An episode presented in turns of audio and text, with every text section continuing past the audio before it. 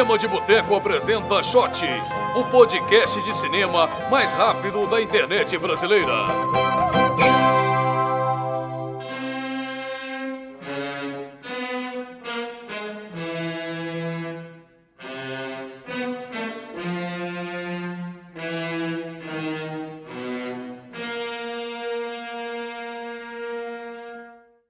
Saudações, pessoal! Estamos começando mais um Shot, o podcast de cinema mais rápido da internet brasileira. Meu nome é Lucas Paio, estou aqui com o João Golim. Olá, tudo bem com vocês? João Golim, nós estamos todos interessados no futuro, né?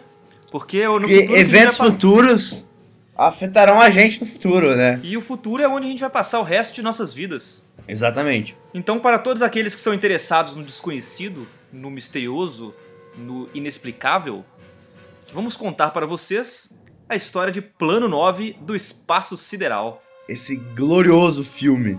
Um filme icônico que está completando 55 anos de lançamento, né? Porque na verdade ele foi filmado e, e- e editado e montado tipo em 57, só que só conseguiram distribuidor em 59. Então a gente tá comemorando aqui mais ou menos a data de lançamento, que foi em julho de 59, mas o filme já tava na lata esperando lançar tinha um tempão. E vamos falar também sobre o, o mentor por trás desse projeto tão glorioso, Ed Wood, Edward D. Wood Jr., que é o público mais mainstream conhece do filme do Tim Burton, que foi interpretado pelo Johnny Depp, mas falar sobre a grande obra desse glorioso cineasta que entrou pra história como o pior diretor de todos os tempos. Que é uma injustiça. Porque, tipo, os filmes dele são interessantes, sabe? Eu não tô falando que são bons. Embora a Noiva do Monstro seja, assim, regular. Mas são interessantes. Quantos filmes vocês não veem no cinema que o filme, tipo, não te dá nem interesse em continuar vendo o filme? Os filmes do Ed Wood, pelo menos, são interessantes. Pois é, o Plano 9, por exemplo, eu vi duas vezes. Os três. Então, o Ed Wood era um diretor de filmes B, né? De filmes. A maioria dos filmes dele lidava com monstro, com coisa espacial, com coisas assim que eram. Né, coisas de gênero ali nos, nos anos 50. É. Que assim, mesmo o que era mainstream, que eram os filmes A desse- desses gêneros, né, os, os grandes clássicos dos anos 50 de terror e, e- e ficção científica, não, não eram. não primavam pela, por efeitos especiais de excelente qualidade. Né? Então, assim, já tinha uma, uma inevitável tosqueira nisso aí, pela- pelos recursos da época, por, pela coisa toda. Então, o Ed Wood, um orçamento de um filme B normal da época, era um orçamento muito alto pros filmes dele, sabe? Tipo, Uhum. um filme B que já era zoado na época, tinha um orçamento muito maior do que ele estava acostumado a fazer. Então, tipo, a gente entende que os filmes, os efeitos especiais dele sejam assim muito ruins. Pois é, eu acho que assim, ele não é um diretor ruim no sentido de não saber contar uma história, de, de fazer um filme chato, porque é isso mesmo, assim, os filmes são, são um bom entretenimento, eles não são lá grandes coisas, não mesmo, mas assim, você assiste o filme lá e tá lá, conta a história da invasão alienígena, tem o, os zumbis e, e tem um conflito, no, confronto no final, e tem os personagens, assim, nada difícil de entender, nada difícil de acompanhar, não, não fica chato, arrastado, sempre tem cenas memoráveis, né? Mesmo que sejam memoráveis porque são toscas ou porque não fazem sentido, mas tipo assim, ele sabe, sabia contar uma história ali e fazer uma coisa. O problema é que ele era descuidado ao extremo. Então, assim, o que tem de, de erro grotesco, de, de, de continuidade, de efeito especial, de você tá uma cena que tá de dia, de repente tá de noite, depois volta a tá de dia, é, de cena que de ele usar o mesmo take, assim, a mesma cena repetidas vezes em outras em outros contextos, Sim, o Bela Lugosi saindo da casa várias vezes. saindo da casa várias vezes, ele chegando no cemitério várias vezes. Então, assim, essas coisas dão um charme a mais, inclusive, pro filme, né? Sim, assim, é, isso funciona pra fazer um filme mais icônico. Porque o filme, ele, como humor involuntário, cara, ele é excelente. O filme, ele é zoado, mas ele é um zoado muito divertido. Pois é. O Ed Wood, ele fazia o que ele podia pra fazer filme e tal. O que ele conseguia fazer pra fazer um- algum filme, ele faria, sabe? Ele era apaixonado mesmo pra- pelo negócio. né? Sim, ele, ele realmente era um cara apaixonado por cinema. O que, o que já é uma coisa boa, sabe? Ele só não era um bom cineasta. Por exemplo, Plano 9, ele era um. Ele tava fazendo, trabalhando com Bela Lugosi há algum tempo. Ele virou amigo do Bela Lugosi, o Bela Lugosi estava bem decadente, viciado em heroína. Foi a primeira celebridade a entrar num rehab. Então, sabe, ele tava realmente mal, assim, o Bela Lugosi. O Bela Lugosi, o, o, ápice dele foi nos anos 30, quando ele fez o Drácula e tal, e ficou meio que na sombra disso o resto da carreira, né? Exato. E ele conseguia essa carta na manga para fazer alguns filmes, né? Ele falava, ah, eu tenho um astro, eu tenho o Bela Lugosi. Mas Plano 9, ele tinha filmado algumas cenas com o Bela Lugosi, mas o Bela Lugosi morreu. Aí, tipo, cara, isso é bem complicado, né? Ele fez um filme substituindo o Bela Lugosi. Pois é, só que as, as cenas que ele, que ele filmou, que foi em 56, se não me engano, tipo assim, as cenas não tinha muito não tinha muita conexão. Era ele saindo da casa, cheirando a flor. Depois ele chega no cemitério. E aí o Belo Lugosi queria usar a capa que ele, que ele usava no Drácula. Então, assim, ele fica lá levantando aquela capa como se ele fosse o Drácula. Só que, tipo assim, não, não, não tem muita razão de ser aquilo. É, assim, o Ed Wood primeiro filmou as cenas do Belo Lugosi e depois pensou em fazer um filme. É, essas cenas então do Belo Lugosi acabam meio que virando assim, ele tem umas imagens ali, agora o que que eu vou que, que eu vou criar em torno disso para poder fazer sentido, né? Não é. não é igual, por exemplo, o, o Terry Gilliam que tava filmando o imaginário do Dr. Parnasso e aí morreu o Heath Ledger. Ou agora o Velozes Furiosos 7 morreu o Paul Walker. Que assim, você tem o, o, Você tá com um projeto, tem um roteiro, tá filmando, e de repente o, o, o astro morre. E aí você tem que criar um outro recurso, sim. O Terry Gilliam, por exemplo, ele chamou vários outros atores para poder substituir o, o, o, Heath Ledger e colocar como se fosse assim várias personas, assim, né? Ele teve que inventar uma saída lá. O Paul Walker, não sei ainda como é que eles vão fazer no Veloz Furioso 7, mas teve o filme parou um tempão, teve mudança de roteiro para poder. Isso rola em novela também. Eu lembro inclusive no Carrossel. Você via Carrossel, João Golinho? Não. Não, é, é, é, é, tipo, eu vi em 91, eu acho que é meio difícil você ter visto. Mas assim, morreu o cara no meio, enfim, tem várias. É, o Harry Potter, né? Morreu o Dumbledore de um filme para outro, morreu o Oráculo do, do Matrix de um filme para outro. Então, assim, são coisas que acontecem. E, assim, as pessoas arrumam saídas que variam do simplesmente substituir o ator e não falar nada, até criar essa coisa assim, tentar usar efeitos digitais, essas coisas. Agora o que aconteceu do Bela Lugosi é que o cara simplesmente pegou um outro cara qualquer que era novo, era mais alto que o Bela Lugosi, não tinha cabelo grisalho, não tinha nada a ver com o Bela Lugosi, e essa substituição não acontece tipo de uma cena para outra no filme, acontece no meio de uma cena. É o Bela Lugosi, aí entra no lugar é o outro cara levantando a capa na, na cara, assim, de forma tosca, tentando esconder, assim, muito, muito tosco. Aí sai da casa de novo, já é o Bela Lugosi. E aí ele, ele, e aí ele mostra a cara, levanta a capa. Isso não faz sentido. Por que, que o cara tá escondendo a cara numa cena e, e, e tá mostrando a outra? Tipo. né? Sim, sim. E o filme tem várias coisas muito curiosas, né? Porque, tipo, além do Bela Lugosi ter morrido, quem financiou o filme foi uma igreja. O segundo filme do, do Tim Burton, né? Que eu não sei quão, sabe, quão verdadeiro aquilo é pela, pra realidade. Ele meio que vendeu isso pra igreja, porque a igreja queria fazer uns filmes religiosos. Aí ele falou, ah, financia meu filme e esse filme vai ser um sucesso. aí vocês vão conseguir né, fazer seus filmes religiosos aí. E todo mundo do filme teve que ser batizado, sabe? É, e o, e o... Eles foram batizados e falaram, não, beleza, a gente batiza, não tem problema não. Você, você pagando, financiando o filme, tá de boa. E aí, só que aí o filme ia se chamar Grave Robbers from Outer Space, né? Ladrões de tumbas do espaço sideral. Aí os caras da igreja falaram, não, mas ladrões, ladrão de tumbas fica meio pecado colocar isso no título. Aí eles mudaram lá e botaram plano 9. Tanto é que no início do filme, o, o Criswell, né, que abre o filme com aquela, aquele diálogo eloquente, aquele monólogo eloquente dele, ele fala de Grave Robbers, porque era o título original do filme, depois que eles mudaram. E é muito curioso que plano 9 surgiu do nada, né? O que a gente vai fazer agora? Ah, vamos fazer o plano 9. Aí o cara pega um papel. Ah, o plano 9 é sobre ressuscitar os mortos. Beleza. É, mas é, é, tipo assim, né? Plano 9 é um plano. É um, é um plano. Eles tinham vários lá para escolher.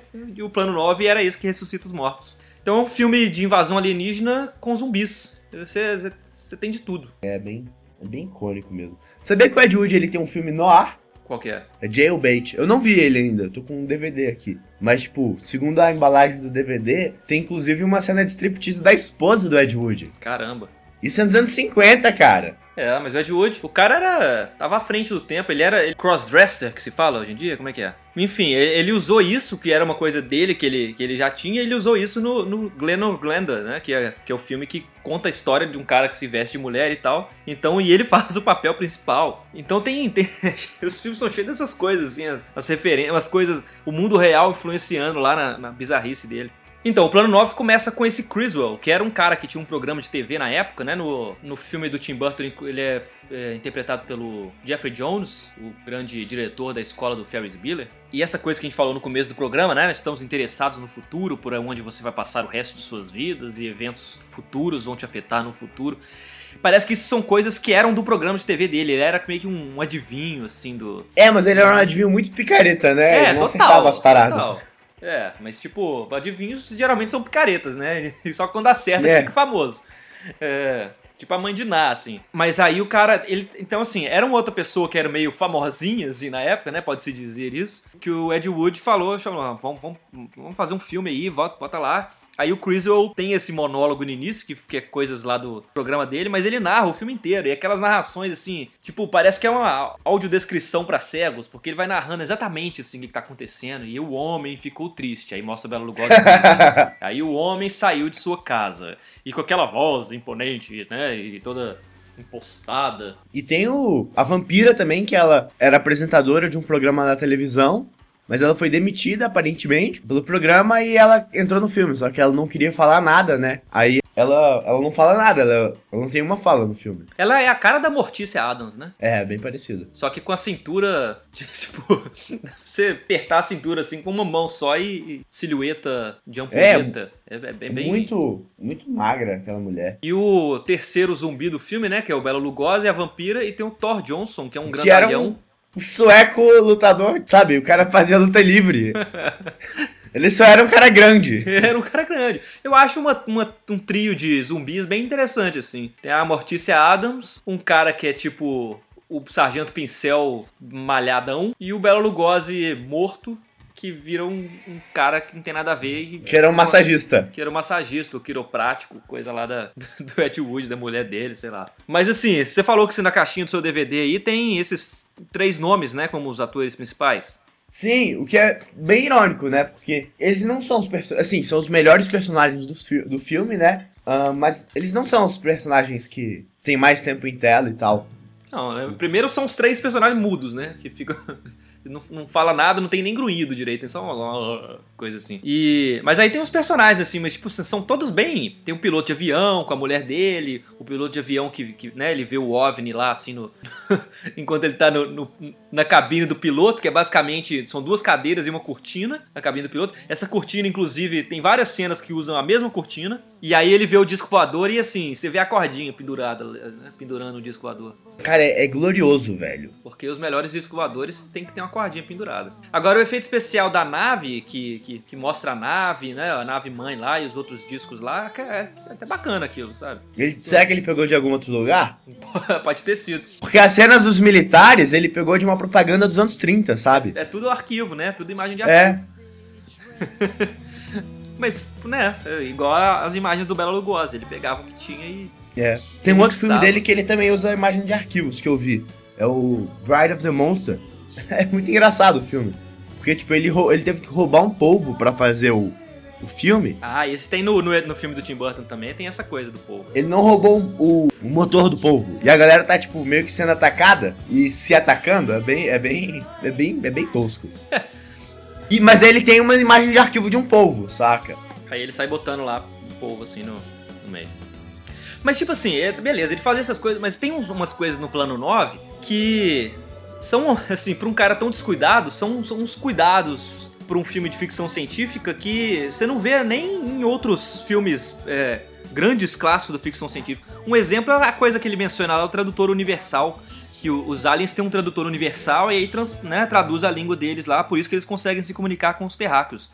Você vê filmes do tipo O Homem de Aço, recente, que, que todo mundo fala inglês e ninguém se, nem se preocupa com isso, de ter uma um tradutor universal, uma coisa assim. É, então você, né, pelo menos umas coisas dessas são legais. Tem cenas que eu acho interessantes, cara. Tem um diálogo lá do, do soldado com o, com o superior dele, soldado não, né? O cara já é um comandante, assim, do, do exército, e tem uma conversa com o superior dele. E aí é o papo de conspiração, assim, do, do, do exército escondendo a existência de alienígenas e o, e o, e o comandante, e, não, o militar lá falando, nossa, mas o, o exército realmente vai fazer isso. Sabe, são cenas que, que tem uma coisa interessante ali. Tem uma mensagem que é parecida com outros filmes dos anos 50 também, que era logo depois, assim, né? Poucos, poucos anos depois, uma década depois da, da bomba atômica. Então tinha essa coisa, esse medo da, da humanidade se autodestruir e destruir outros. Na, aí no, na ficção científica, destruir outros planetas, aquela coisa toda. Então, tem essa discussão que você vê naquele aquele filme O Dia em que a Terra Parou, que é outro clássico dos anos 50, só que esse é mais clássico mesmo, né? Não, considerado um bom filme. tem esse tipo de coisa, assim, os, os alienígenas vindo na Terra para poder impedir os humanos de fazer merda no resto do espaço. Então, por mais que o Plano 9 seja um filme tosco pra caramba e, e sem essas. Tem, tem algumas coisas ali que são interessantes e que dá pra você, pra você pegar. Sim, e tem alguns planos que são esteticamente maneiros, assim. Tem algumas tomadas no cemitério, que tem toda aquela fumaça e a vampira andando. Eles têm alguns planos que são realmente bacanas, assim. Tipo... Tem aquele plano do Thor Johnson saindo da tumba, assim, que eu acho um plano legal, com as luzes legais. Só que aí ele, ele meio que começa a cair, assim. Você vê que não é atuação. Ele, ele tá meio é. que sem, sem conseguir Com sair dificuldade. Mas isso é bom, é. cara. Eu acho que isso dá uma. Sair de uma tumba não deve ser fácil. Dá um, um realismo, né? Aí eles só cortam e mostram ele fora já. É. Não, e tem essas frases icônicas, né? Tipo, ah, ele foi morto, assassinado, e alguém é o responsável. É, não. Ele foi morto, assassinado, mas, tipo, foi suicídio. Eu gosto muito da, do cobrimento dos aliens também. Eles têm um cobrimento específico que eles, que eles colocam a mão no, no peito cruzado, assim, sabe? Tipo, uhum. né? Parece aquele, aquele jogo que você usa isso pra se defender e carrega a arma. Não sei como é o nome daquilo. Não sei não, mas com certeza deve ter grupos de, de fãs do Ed Wood aí que, que se cumprimentam usando esse, essa saudação alienígena. E os aliens são, tipo, humanos normais, só que com uma roupa maneira. Uma roupa brilhante, assim. É, mas pelo menos eles não falam inglês, eles, né, eles usam um tradutor universal. É, isso é bom mesmo. Não, a nave dos aliens é praticamente alvenaria, né? Tipo, tem até uma escadinha. E uns rádios dos anos 30. É. é mais tosco que o disco do show da Xuxa.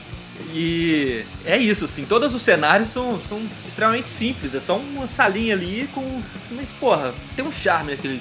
E tem uma versão colorizada, cara, sabia disso? Não, não sabia. Uma versão que, que lançaram né, muitas décadas depois, que é toda, toda a cores. Tem umas diferenças, assim, tem uma, umas coisas trocadas. O, trocaram um retrato que tem lá no, no, quarto, umas coisas assim, mas tipo, basicamente isso. E tem a versão pornô também, que é o plano 69 do Espaço Sideral. essa, essa existe. Assim, aí tá. O plano 9 foi lançado em 59 e não foi, obviamente, nenhum sucesso. E também não foi um fracasso, porque era um filme B que ninguém tava prestando atenção, assim. Então, um filme que, né, quem viu, viu. Quem não viu, foda-se. Depois ele foi vendido para direitos de transmissão na televisão e tal. E começou a fazer, né, passava sempre e tal.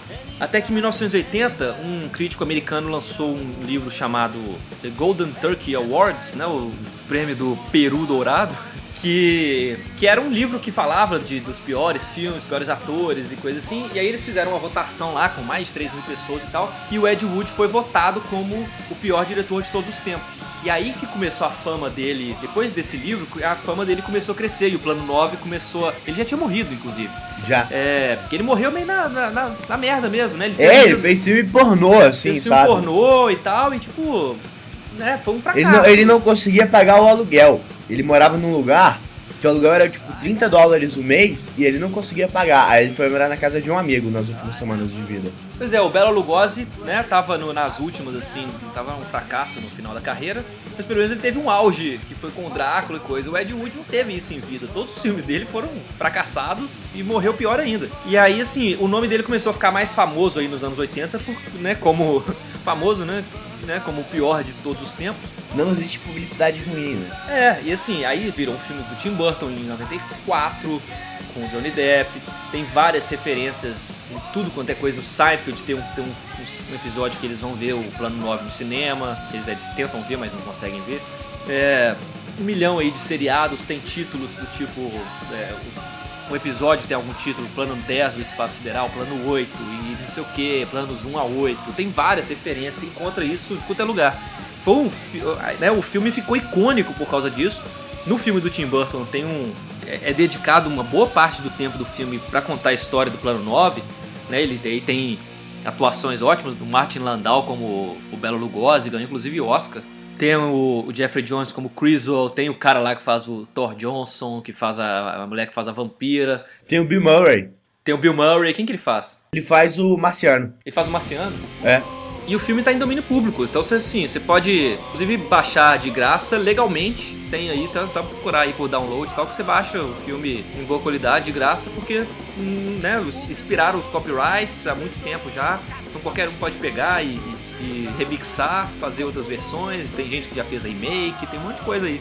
É um filme, inclusive, pro, pro ser famoso como um, um dos piores filmes de todos os tempos, ele tem 66% de aprovação no Rotten Tomatoes. tipo, até melhor do que muitos outros filmes aí recentes que são considerados melhores, mas tipo, eu acho que ele tem assim, o pessoal tem um carinho especial por esse filme. E o filme foi muito barato, o filme custou 60 mil dólares. Aí eu fazia por menos, hein? Mas assim, foi 60 mil dólares, mas ajustado pela inflação, isso é tipo quase meio milhão de dólares. Caramba. Deve ter sido só pra pagar o, o, o Belo O estúdio. Pra pagar o estúdio, é. Belo Lugosi, nada. O Lugosi morreu, cara. O Lugosi morreu, é. Mas Lucas, você considera o filme um filme bom? Não, cara, ele não é um filme bom. Mas assim, eu confesso que eu tô. Eu tenho dificuldades em falar assim. Quantas caipirinhas você dá pra ele, por exemplo? Quanto, sabe? Cara, eu dou três estrelas. Três, três estrelas? caipirinhas. Porque eu acho que o filme ele é zoado, mas ele funciona. Assim, independente da intenção do diretor, ele funciona. Ele é divertido, ele, ele é legal. É, ele, ele, ele é, uma, é uma boa diversão. É, funciona melhor se você tiver com mais pessoas, né? Tiver em grupo, Claro. dá, uma, dá uma zoada no, nos Ou bêbado. do filme. Ou bêbado. Ou bêbado em grupo, que seria o melhor cenário possível. É. Ele tem erros de continuidade grotescos? Tem. Mas tantos outros filmes aí, tem um canal no YouTube que é o Cinema Sim, você conhece? O Hitchcock não tem erros Hitchcock é grotescos. cheio- tem- e não tá cagando pra isso também? O Hitchcock tá pouco se fudendo pra isso também? Pois é. Você já viu esse canal do YouTube que é o Everything Wrong With, aí tá o nome do Já, filme já. tantos minutos. Você pega qualquer filme recente, famoso, eles estão cheios de erros de continuidade, cheio de er- furos de roteiro, né? Filmes bons, filmes ruins, não importa. Sempre vai ter alguma coisa ali. Então assim, o Ed Wood fazia de coração, cara. E, e ele amava o cinema e, tipo, tá, tá tudo bem, não tava nem fudendo pra, pra coerência interna, pra lógica dos negócios, né? Pra ciência, tipo, que, que ele fala lá que, o- que um raio do sol é Vai composto por- explodir vai todos explodir. os planetas que o Sol ilumina, inclusive todo o universo. inclusive todo o universo, eles não sabem o que é a diferença entre universo e galáxia, fala que um raio de sol é, é composto por muitos átomos. Mas, porra, né? Não interessa, o filme diverte e, e- e é um filme icônico. E se você não viu, se só conhece pelo filme do, do Tim Burton, que é, inclusive é um ótimo filme, eu adoro aquele filme, É realmente um ótimo filme. faz uma sessão dupla, bota o filme do Tim Burton e vê o plano 9 na sequência. Assiste Plano 9 primeiro, porque você vai ver o pessoal zoando, assim, porque você vê o, o filme do Tim Burton, conhecendo o que eles estão falando, eu acho que particularmente é bem legal, sabe? Sim. E, e pega o, né, outros filmes da filmografia da Ed Wood aí que também estão em domínio público, o Glenn, Glenn O'Glenda, é, Noivo do Monstro. Acho que são, são, são coisas que vale a pena aí, melhor do que muito Transformers 4 que tá por aí, né? É. Porque o Ed Wood pelo menos tinha uma desculpa, né, pra ser ruim. Pois é, Tinha pouco dinheiro e tal. Transformers é milionário. exatamente. Então é isso, pessoal. Obrigado por ouvirem mais uma edição do Shot, que vai ao ar toda semana, né? Em dias aleatórios. Às vezes muda. no cinemadeboteco.com.br.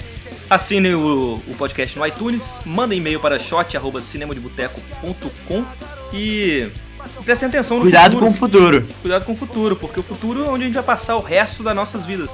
E esses eventos, eles vão nos afetar no futuro. No futuro. Futuramente. Então, até o futuro, João Golim. Até o futuro, Lucas Paio. See? You see? You're stupid minds. Stupid! Stupid! That's all I'm taking from you. Get back here, you jerk!